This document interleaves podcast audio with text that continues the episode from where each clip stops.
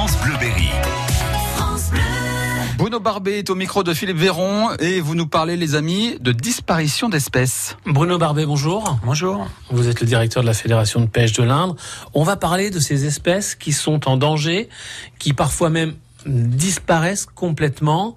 Euh, une étude a été menée pour savoir euh, pour quelles raisons ces espèces étaient menacées. Souvent, malheureusement, le bilan est, assez triste. C'est l'action de l'homme qui provoque ces disparitions. C'est vrai qu'on parle beaucoup de biodiversité aujourd'hui. C'est un mot qui est devenu, un mot récent qui est devenu maintenant dans le langage courant. Et c'est vrai que tout le monde, quand on rencontre euh, des gens et qu'on discute, nous disent, tiens, on dirait qu'il y a moins, moins d'animaux, moins de telle et telle, espèce.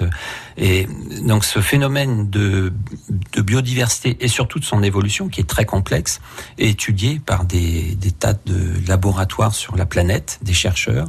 Et il y a récemment euh, une étude assez intéressante qui est sortie, euh, donc objective, hein, euh, neutre, faite par deux chercheurs du CNRS qui ont étudié plus de 10 à 13 000 articles de, de, sur cette biodiversité pour voir un petit peu euh, si effectivement elle évoluait, si elle évoluait à la baisse, ce qui a été malheureusement euh, confirmé, et quels en étaient les motifs. Euh, et il en ressort que euh, l'un des, en fait, des obstacles majeurs euh, serait la, la, recherche constante que l'homme fait d'arbitrage toujours plus favorable aux activités humaines qu'à la protection de la nature. Pour simplifier, euh, quand on a une action, un programme de travaux, quelque chose qui se passe à un endroit et qui peut avoir un impact sur la nature, ben, l'arbitrage, la pression, euh, on va dire humaine, les lobbies euh, font que euh, le projet se fait toujours au détriment de la nature. C'est un petit peu ça la conclusion de leur étude, même si euh, il y a d'autres raisons hein, qui menacent aujourd'hui la, la, la nature en général. Euh, donc à part cette trop forte exploitation des ressources qui ressort nettement en avant, il y a aussi la fragmentation des habitats. Donc en matière de poissons, nous on connaît très bien cette fragmentation, c'est ce qu'on appelle la continuité écologique, il faut que les poissons puissent circuler pour pouvoir se développer.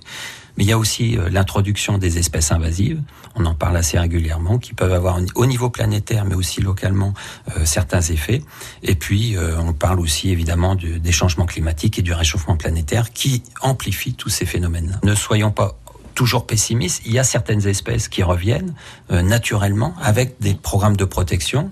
Euh, certains plaisent ou pas. Je pense au loup, tiens, qui est en train de revenir dans toute la France, mais plus près de nous, il y a la loutre qui est revenue dans le département de l'Inde. Ça, c'est quelque chose d'intéressant, euh, de réaliste. Et à côté de ça, il faut pas oublier euh, la population des oiseaux, par exemple, qui est en chute libre en ce moment depuis une vingtaine d'années. Bruno Barbet, merci beaucoup. À bientôt. À bientôt. Merci beaucoup, Bruno. Merci beaucoup, Philippe. On vous retrouve sur FranceBleu.fr. France Bleu.